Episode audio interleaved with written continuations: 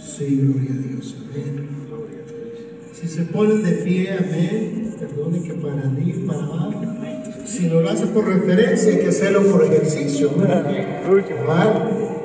San Mateo 16, 24, por favor. San Mateo capítulo 16, versículo 24 al 27, amén. Cuando lo tenga, lo indica con un amén. Dice así la palabra de Dios. Amén.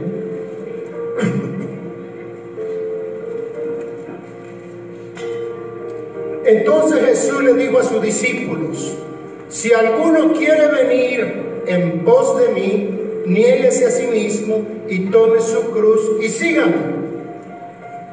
Porque todo aquel que quiere salvar su vida la perderá. Y todo aquel que pierda su vida por causa de mí la hallará. Porque ¿qué aprovechará el hombre si ganare todo el mundo y perdiere su alma? ¿O qué recompensa dará el hombre por su alma? Porque el Hijo del Hombre vendrá en la gloria de su Padre con sus ángeles y entonces pagará a cada uno conforme a qué? A sus obras. Hay alguien que lleva nota de todo lo que hacemos. Vamos a orar. Padre, te damos gracias porque tú eres santo, porque tú eres lindo, porque tú eres poderoso, Señor. Padre, mira que estamos, Señor, listos para exponer tu palabra. Pedimos, Espíritu Santo, que tú abras nuestros corazones, Señor. Padre, que recibamos tu palabra y que seamos hacedores de tu palabra, Señor. Gracias, Señor, porque tú eres rey y tú eres rey soberano, Padre. Dueño de todo, Señor, del universo y todo lo que existe por ti fue hecho y para ti fue hecho, Señor. Gracias, Señor Jesús. Amén y amén. Se pueden sentar, gloria a Dios. Gloria a Dios. Esta semana recibimos, ¿verdad?, una noticia que un hermano que conocemos, conocíamos a la madre de este muchacho y le enterramos el año pasado, amén. Y él no sabía que estaba enfermo, pero unos poquitos meses después que la mamá murió, vea, a él le detectaron cáncer. Y nomás le dieron tres meses de vida. Y esta semana falleció, amén, el hijo de la hermana Canelo, aquellos que lo conocen.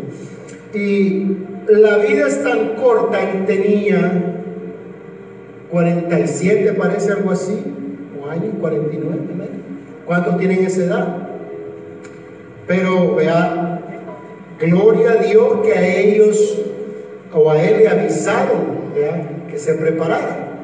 Pero aquellos que tal vez vean, no andan preparados, realmente la muerte les llega de sorpresa. Porque usted y yo no sabemos cuándo el Señor nos llame a su presencia. Señor, Amén. aleluya. Puede ser ahora. Santo. Amén. Puede ser mañana. No sabemos. Pero mucha gente se pregunta de qué se trata el Evangelio. ¿Cuál es la esencia de por qué estamos aquí y no en otro lugar? Cuando veo a los hermanos que vienen acá, encienden las luces, el sonido, trabajan y hacen cosas y ponen las mesas y todo, siempre me he preguntado yo, Señor, ¿valdrá la pena, valdrá la pena servir en tu reino? Amén. Y déjeme decirle, sí vale la pena servirle a Cristo Jesús. Amén. Dice que todo lo que hagamos, amén, todo lo que hagamos, el Señor lleva cuentas. Pero quiero predicarte sobre el tema la cruz de Cristo. Hay mucha gente que habla, vean, que Jesús nomás vino a mejorar nuestras vidas y Él sí vino a mejorar nuestras vidas, pero realmente Él vino a hacer más que eso. Amén. No nomás vino a mejorar nuestras vidas. Lo que Él vino a hacer es darnos salvación. Amén. Lo que Él vino es realmente a ofrecer salvación a nuestras vidas. ¿Ok? Y el Evangelio, Cristo lo define de una manera y dice, el seguirme a mí no te va a costar algo, te va a costar todo una vida. Amén. Te va a costar todo lo que tú eres. Cuando venimos del Evangelio y recibimos a Cristo, tenemos que vivir para Cristo, no podemos vivir para el mundo, amén, y para Cristo. Tenemos que hacer o trazar una línea, vamos a servir a Cristo Jesús de corazón o no le vamos a servir, porque se tiene que hacer, vea, lo que el Señor quiere y no lo que nosotros queremos. Amén. Aleluya. Muchos vienen a la iglesia esperando qué me van a dar. Amén. Otros realmente vienen nomás esperando decir, bueno, yo vengo a la iglesia para ver si consigo una novia. Amén. Otro dice, bueno, yo vengo a la iglesia porque mis padres me traen a la fuerza. Amén. Gracias a Dios que tus padres te traen a la fuerza. Amén. Porque sabes que ellos saben que tu vida es eterna. Amén. Tu vida es eterna y de alguna manera la vas a tener que pasar en dos lugares, sea en el cielo o abajo el infierno, pero tienes que pasar en un lugar. Y Jesús le dijo a sus discípulos, vea, le dijo, el seguirme a ustedes va a costar su vida, es tomar la cruz le va a costar la vida, es como que Jesús nos dijera ahora en día, el seguirme a ti es como que tú cargues la silla eléctrica, que en un momento puedes morir electrocutado. Amén. ¿Y cuántos estuvieran dispuestos a seguirle? Sabiendo que hay una silla eléctrica esperándote. La cruz significa literalmente muerte. Jesús estaba diciendo, no te ofrezco realización de tu sueño, no te ofrezco realmente de otras cosas, te ofrezco salvación a tu vida, a tu persona. Un día, cuando partamos de acá, es estar presente delante del Señor. Dice la Biblia que cuando el hombre rico murió fue a un lugar. Amén. Y no fue un lugar del cielo. Fue un lugar donde literalmente sentía que las llamas ardían en él y él tenía sed. No fue el purgatorio. Fue un lugar donde había llamas y sed y de ahí pidió que tenía sed. Dijo, tengo sed. O sea que literalmente sentía el infierno es algo real. No es como dice, hay una religión que él no de aquí hacia el infierno. No. Dice que cuando Lázaro también murió, dice que él fue al seno de Abraham. Amén. Mire, estaba tan, pero tan caliente abajo que el hombre le pedía que Lázaro le mojara el dedo y se lo pasara por la boca. Después que no quería nada con Lázaro porque tenía llagas y tenía tantas otras cosas, ahora estaba tan desesperado que pide que le pase el dedito por el agua. Entonces Jesús a sus seguidores siempre le dijo, tienen que llevar su cruz y seguirme. Si quieren la vida eterna que yo les ofrezco, realmente tienen que llevar la cruz. Y la misión hacia el reino de los cielos iba subiendo y subiendo, la ponía el Señor, el estándar más y más alto para aquellos que le siguieran al Señor. Mira lo que dice Mateo 10:34. El Señor no más le trajo riqueza como muchos piensan. No, Jesús le dijo, no penséis que he venido para traer paz a la tierra. No he venido para traer paz, sino espada el otro versículo, porque he venido para poner disensión al hombre contra su padre, a la hija contra su madre y a la nuera contra su suegra. El otro. Y los enemigos del hombre serán los de... Ah, Usted tal vez se convirtió, ¿verdad? Y dice, pues a mí me dijeron que todo iba a estar en paz. Tal vez se lo dijo un pastor, pero Jesús dijo diferente. Puede ser que por servir y recibir al Señor Jesús vas a ser perseguido por tu propia casa. Amén. Me recuerdo que cuando Ryan, el esposo de Haley, se convirtió al Señor, los padres los sacaron eran bien mormones, o son bien mormones, aún más compraron enfrente del templo de acá arriba de Draper, ahí la casa, vea, para estar cerca. Y cuando se convierte Rey en el Señor, le dijeron, no más. Amén. No estoy aquí, pero ¿sabes qué? La gracia del Señor ha estado con él, que ahora cuando necesitan consejo, llaman a Ryan.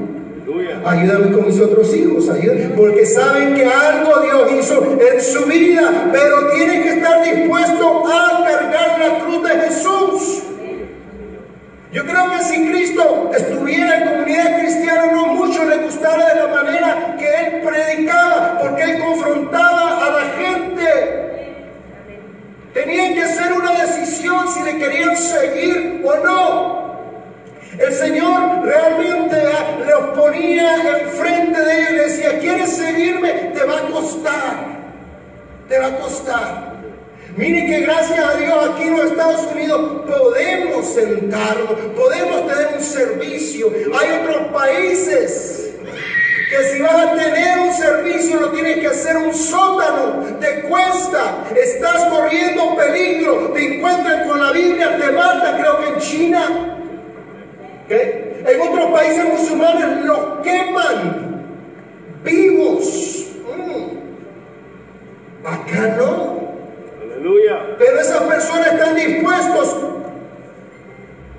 a seguir a Cristo Jesús. Viene un individuo, un joven, y dice, Señor, te voy a, eh, te voy a seguir. Yo he guardado los mandamientos desde joven. Mira lo que dice el joven, te quiero ir contigo, quiero ir como los discípulos. Y Jesús lo mira y le dice, vende todo lo que tienes. Y cuando estés más liviano, me sigues. Amén. Mira, si un individuo viniera a mí y me dijera, pastor, he cumplido todos los mandamientos. Es más, amo a la suegra, la quiero, y todo. Y es más, mi papá era pastor, mi abuelito era pastor, y es más, y soy millonario, y no tengo dónde diezmar y ofrendar. Yo no tuviera que orar para aceptarlo como miembro, pero Jesús no. Jesús no. Jesús le dijo, vende todo lo que tienes y cuando estás liviano, me sigues. Dice que ese joven se fue triste. ¿Por qué? Porque tenía el amor en el dinero. Jesús no tenía problema con el dinero. El que tenía problema era el joven. A otro le dice, Señor, le dice, Señor a Jesús, yo te prometo seguirte a donde quiera que vayas. El Señor no le dice, muy bien, estás en el business class me vas a seguir y todo esto. No dice, las aves tienen sus nidos, las zorras y todo tienen su guarida, pero el Hijo del Hombre no tiene dónde recostar su cabeza. No te ofrezco el Hilton de Nazaret, no te ofrezco nada de eso. Amén. Ni yo tengo dónde recostar la cabeza. Y dice que se fue desanimado. La Biblia no nos dice el nombre, la Biblia no nos dice dónde vivían ni apellido, porque la Biblia no gasta tiempo en esa clase de personas. Mm. Mira, otro muchacho le dice, te voy a seguir, pero primero tengo que tener una despedida en mi casa para ver si recogía fondos para seguir a Jesús. Te voy a seguir, pero déjame despedirme de mi familia para recolectar algo. Jesús le dice, no puedes. Si me vas a seguir, me tienes que seguir. Eso significa que hay personas que dicen, quiero servir al Señor, pero quiero comprar mi casita. ¿Está mal eso? Quiero servir al Señor, pero quiero comprar mi carrito. ¿Está mal eso no? La cosa es cuando pones en prioridad tu casa antes que las cosas de Dios, tu trabajo antes que las cosas de Dios. Dile, Señor, yo quiero servirte el viernes, el domingo, dame un trabajo que me dé libre. Se lo has pedido así. Honra a Dios en tus peticiones y Señor, quiero esos días para venir a la casa de Dios. Para eso, Señor y Dios te lo va a conceder. Lo malo es cuando llegue el viernes y tú dices, no, hombre, el sueño estaba tan rico ahí como las 6 y 40, que se me pegaba. Y lo haces cuando Dios ya te ha bendecido. Amén. Otro joven viene y dice, Señor, te voy a seguir. Pero primero déjame despedirme de mi padre. Amén. No es que el papá estaba muerto, quería cobrar herencia. Él antes de tiempo. Pero no es que estaba muriendo el padre, sino tenía que esperar que el padre muriera y entonces le iba a seguir a Cristo Jesús. Y Jesús le dijo, aquel que pone su mirada en el arado para atrás no es digno de seguir. Deja que los muertos entierren a sus muertos. Ven tú y sígueme. Y dice que no se sabe más de él. No pudo. No pudo. Y Jesús nos confronta así a cada uno de nosotros. ¿Estás dispuesto a seguirme? Porque seguirme te va a costar tus deseos. Te va a costar todo lo que tú eres. Te tienes que negar a ti mismo a muchas cosas que quisieras hacer. Amén. Pablo decía, no todo me conviene, todo me es lícito, pero no todo me conviene. Amén. Y así el Señor iba subiendo para aquellos que le querían seguir. Realmente necesitamos Saber que Jesús no es el genio de la botella de nadie. El Señor cuando se paró dijo, te va a costar tu vida, te va a costar todo si me vas a seguir a mí. Aleluya. Vas a tener que negarte a muchas cosas. Vas a tener que negar y dejar todo. Amén. Amén. Mamis y papis lo vuelvo a repetir lo más valioso que vamos a tener en nuestros brazos va a ser el bebé que Dios te ha dado o la hija que Dios te ha dado. Los carros se van a acabar. La casa se va a derrumbar un día. No va a ser eterna, no va a amén. Pero el niño y la niña que tú tienes en tus brazos, un día va a crecer ese niño y va tener que hacer decisiones y va a tener que pasar una eternidad en el cielo o en el infierno. A veces nosotros decimos que si predicamos mucho de la cruz, la gente no se va a salvar. Pero ese es el mensaje de Cristo Jesús. Arrepentidos porque el reino de Dios se ha acercado a vosotros. Arrepentidos Muchos dicen, pero hay tanta fe ahora en día. Sí, pero una fe sin obra no vale. Jesús dijo, yo soy el camino. No digo yo soy de los 40 y tres caminos, no. Si hubieran 40 o tres caminos, yo predicara y hermano predicara de eso, pero solo hay un solo camino y su nombre es Cristo Jesús. Es el único camino. Es el único camino. No hay no hay otro camino. Bendito sea Dios. Solo el nombre de Cristo Jesús. Amén. Pablo decía, yo no me avergüenzo del Evangelio, porque poder de Dios. ¿Acaso se avergonzaría uno como creyente del Evangelio? Si tú tuvieras la cura del SIDA o del coronavirus ahorita que está pegando, si tú tuvieras la cura del cáncer, te diera pena pararte en una plataforma y decir yo tengo la Yo tengo la respuesta a esto. Pero muchas veces nos da pena del Evangelio, nos avergonzamos. Porque ¿qué van a decir? Teniendo la cura para la eternidad de las personas. Somos llamados embajadores de la reconciliación. Aleluya. O sea que tú eres un embajador que reconcilia a esta persona con su Dios. No es un trabajito cualquiera. No, Señor. Es un trabajo tremendo que Dios nos ha puesto de reconciliar a las personas. Pero la pregunta es esta, ¿estamos predicando el Evangelio tal y como Pablo lo predicaba? ¿O como Cristo lo predicaba? Ay, pastor, pues yo no soy perseguido. Nomás escucha. En Felipe, ahí en, en Filipo, a Pablo lo apedreaban o lo apedrearon en Felipe. ¿Por qué? Por predicar el Evangelio. En Tesalónica lo metieron preso.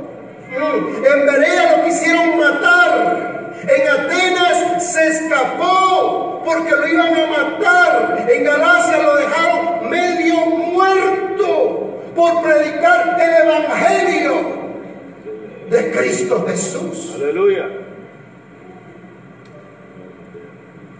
Me acuerdo de las primeras casas que fuimos a evangelizar en El Salvador, estaba nuevecito yo, allá rápido lo ponen a trabajar a uno. Y fuimos con unos hermanos y me llevaron ahí a tocar puertas y siendo joven yo, la primera puerta que, que, toco y me abren, me echan un balde, no sé ni de qué de agua. Eso no es nada. Amén. Para lo que Pablo sufría por el Evangelio. Aleluya. Poco. Pero él decía, no me avergüenzo del Evangelio porque sé que es poder de Dios para salvar a aquellos que están perdidos, aquellos que no tienen esperanza. Ese Evangelio. Cuando Pablo les predicaba al Cristo crucificado, los judíos se atragantaban, no querían escucharlo. No querían escucharlo. ¿Cómo va a ser que el Dios que ordenó los cosmos, que puso el mar a su límite, va a estar en una cruz? No podían aceptarlo. Aleluya. No lo podían aceptar. Es más, mira, el rey Darío crucificó a tres mil babilonios. Alejandro el Magno crucificó a dos mil ciudadanos de Tiro. Alejandro Geneo crucificó 800 fariseos. Los romanos crucificaron 30 mil personas en la época de Jesús. Al punto que no había suficientes cruces para crucificar a la gente. Y aquí viene Pablo predicando al Cristo crucificado. Aleluya. No quería la gente, pero él seguía predicando el Evangelio de salvación. Ese Cristo que murió en la cruz del Calvario, les decía, es el que trae salvación a todo aquel que le recibe. Y comenzaba a predicar a donde quiera que iba de ese Cristo glorificado, resucitado, que murió en la cruz del Calvario por cada pecado de nosotros. Y los judíos se atragantaban. No querían escucharlo. ¿Cómo es posible que el Dios Todopoderoso muera en una cruz? Cuando la persona moría en la cruz, sus pulmones se llenaban de agua y no podían respirar. Al punto que, si se recuerdan a los ladrones, tuvieron que quebrarle las piernas para que muriera. ¿Para qué? Para que no se empujaran y tomaran aire en los pulmones. Era una muerte tremenda. Pero ese es el Cristo que predicaba Pablo. Aleluya. Ese era el Cristo crucificado. Cuando Jesús habla de llevar la cruz, al oír muchos de sus discípulos, le dijeron, chao, nos vemos. Dice que los discípulos de Jesús se fueron y Jesús se dirige a los doce y les pregunta, ¿ustedes también quieren irse?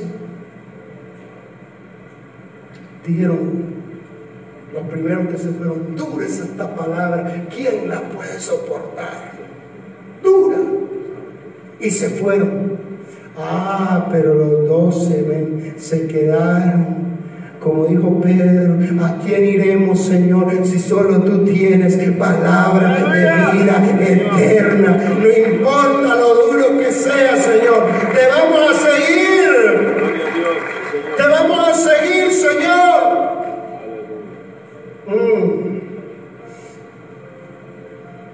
Tal vez, tal vez usted diga, bueno, yo vine acá para que me animaran, no para que me dijera que tenía que morir. Pero sabes que necesitamos agarrar nuestra cruz y seguirle a Él. Porque no importa lo que puede venir a nuestra vida y a nuestro cuerpo. Amén. Nuestra mirada va más allá. Amén. Usted debía de anhelar ese día cuando el Señor lo llame o usted ya está va para irse, decirle, Señor, yo, yo Padre, he dado todo por seguirte a ti. Amén. He dado todo y no he dejado nada que me detenga acá. Alguien dijo que este hermano una vez soñó que Cristo Jesús venía en las nubes, con sus ángeles en el sueño lo vio. Y dice que comenzó a una persona a irse los creyentes que él conocía. Y él comenzó a irse, pero de ahí no pasaba del cielo, de su casa.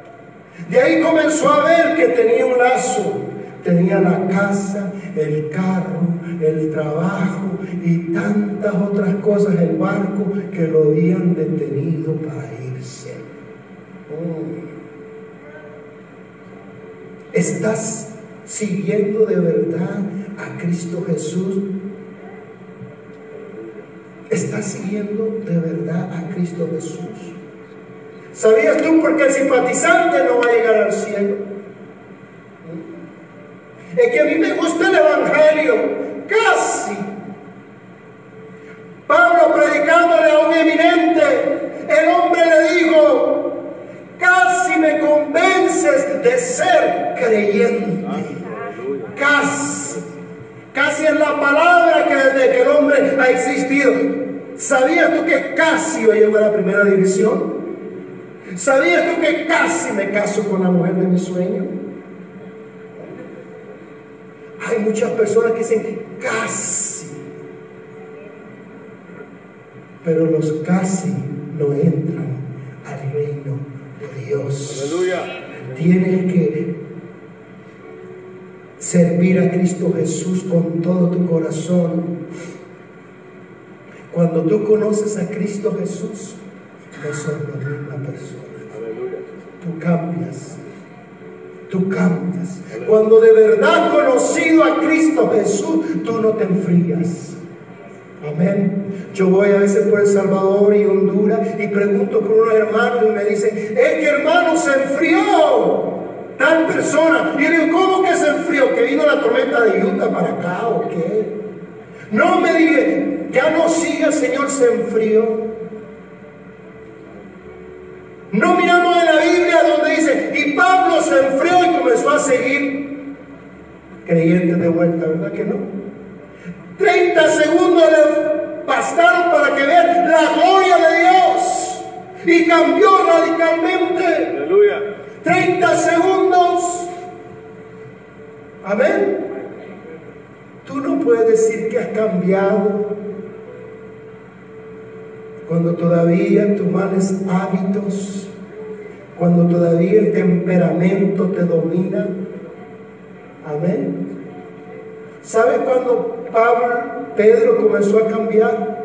Cuando dejó la espada. Después que el Espíritu Santo vino, dijo, ¿para qué? Necesito esto. Y lo vemos un hombre transformado, salvo transformado. Porque cuando tú conoces a Cristo Jesús, tú cambias, tú seas transformado. Cuando comenzamos a seguir a Cristo Jesús, somos diferentes personas. Me recuerdo cuando estábamos jóvenes, teníamos pasión por Utah, por los jóvenes. Señor, de poder establecer iglesias, de poder, Señor, que este valle sea lleno de iglesias donde puedan ir las personas. Amén. Pasión por Él. El que tiene pasión por Cristo, tiene pasión por las almas. Aleluya. Señor. ¿Sabías tú? El que tiene pasión por Cristo, tiene pasión por las almas. Tú no me puedes decir que sos salvo y no has ganado ni una sola persona para Cristo. Mm. Acuérdate que la vida de ellos nada más de mandar el Señor de nosotros su sangre. Se cree que la persona tiene por lo menos 50 mil encuentros antes que se muera en su vida. Imaginas que de los 50 mil, ¿a cuánto les hemos dicho del Evangelio? Aleluya. Son encuentros. Tenemos que decirle, Señor, esa yo le llamo citas divinas. Que en la mañana antes de irte al trabajo tú piensas y dices, Señor, me darás una cita divina. Me darás una persona donde yo pueda hablarle de Cristo este día, Señor. Y sabes que Cristo te pone esa cita divina. Y tú tienes que tomar la ventaja ahí y predicarle de Cristo. Reconciliarles al Cristo crucificado que murió por ellos. Y predicarles. Decirles que Cristo les puede salvar. Mira estas estadísticas. Cada 24 horas mueren 150 mil alrededor de la tierra de enfermedades del flu.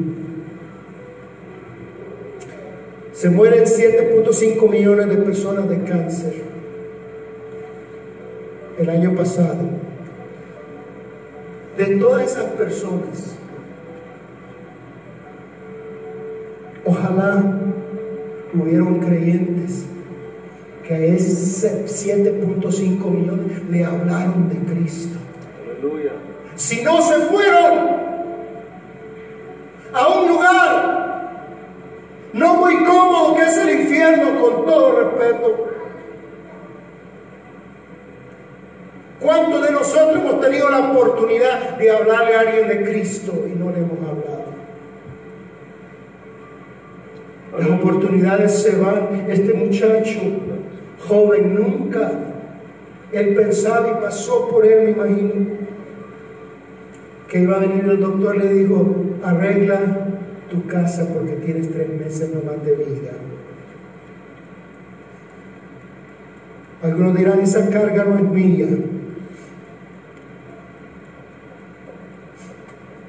Esa carga de todo y cada uno de nosotros.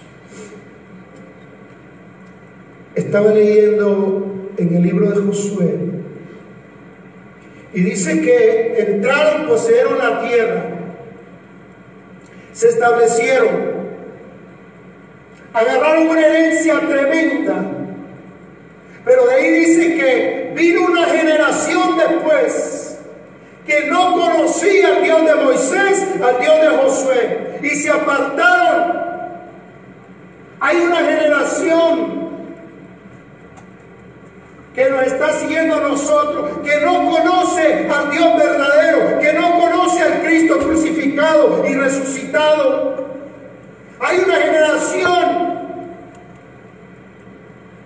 que nomás piensa que Cristo a venir el domingo y sentarse y recibir un mensaje y se acabó. Hay una generación de nuestros hijos que no le conocen.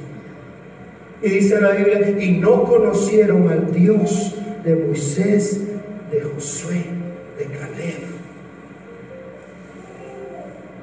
Hay una generación en nosotros acá en Villa que no conoce a Cristo Jesús. Es más, creen más en Google que en el Evangelio. Cualquier pregunta, Google. Ya no van a la palabra. Cualquier pregunta, Google. Google me dice. Los domingos está estudiando aquí en la escuela dominical la palabra. Conforta, la palabra levanta, la palabra aconseja. Pero muchos ya no la quieren. Aleluya.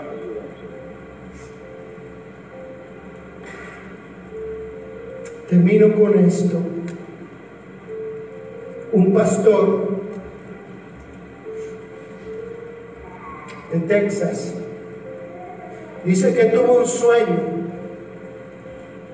Y él está familiarizado con los sueños ya que es un veterano de Vietnam, un pastor de las asambleas. Dice que una noche él soñó que estaba frente al trono blanco y estaba una línea de pastores y miró hacia el frente y había miles de personas que él conocía. Y dice que pasaron al trono y Jesús les decía, no te conozco, al lado el fuego eterno. Y dice que mientras ellos iban y los llevaban, se enojaban y le gritaban a estos pastores, ¿por qué no nos predicaron el Evangelio verdadero? ¿Por qué no nos predicaron que había un lugar así? Y dice que uno tras uno y lo echaban en ese lago de fuego.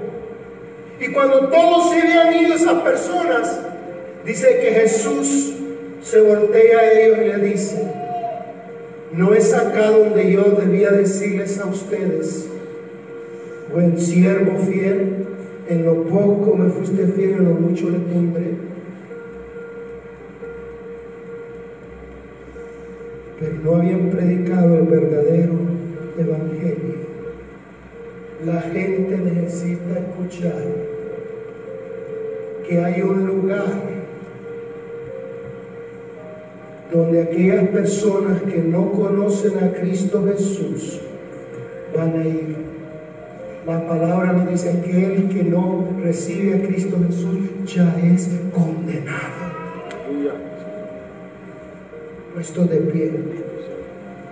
Necesitamos más que nunca predicar el verdadero evangelio.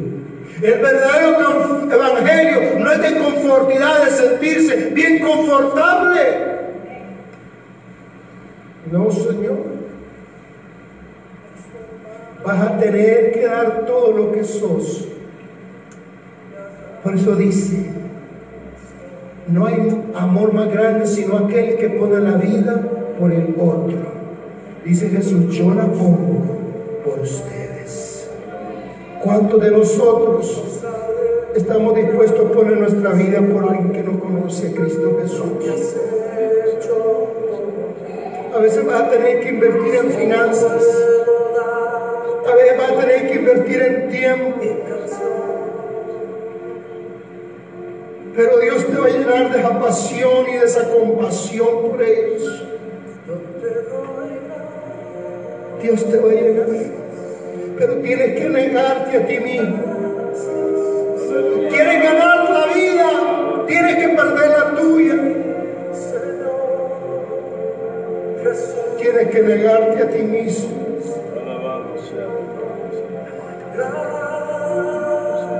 Tienes que decirle, Señor, yo sé para lo que fui hecho.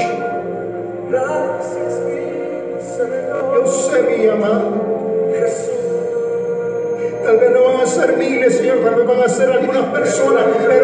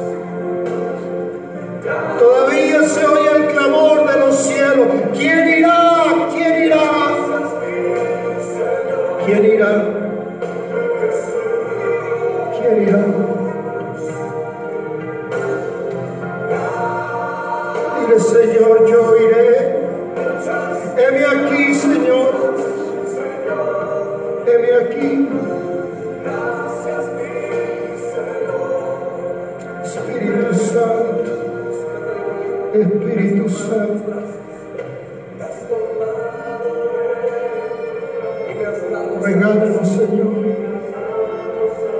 un alma para ti.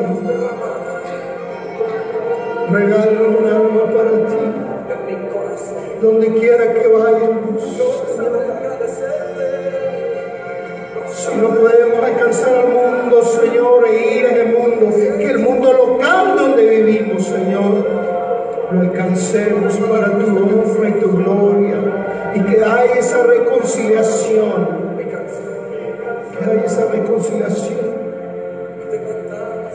agentes, Señor, de reconciliación.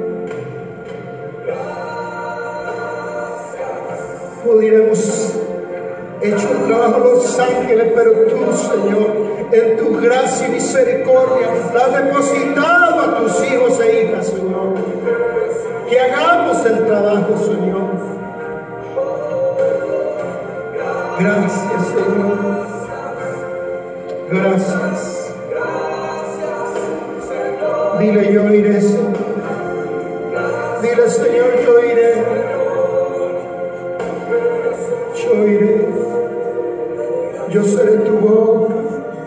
Yo seré tus manos. Yo seré tus pies, Señor. Mi vida te pertenece completa. Ya no vivo yo, mas Cristo vive en mí. Ya no vivo yo, mas Cristo vive en mí. Espíritu Santo, Espíritu Santo.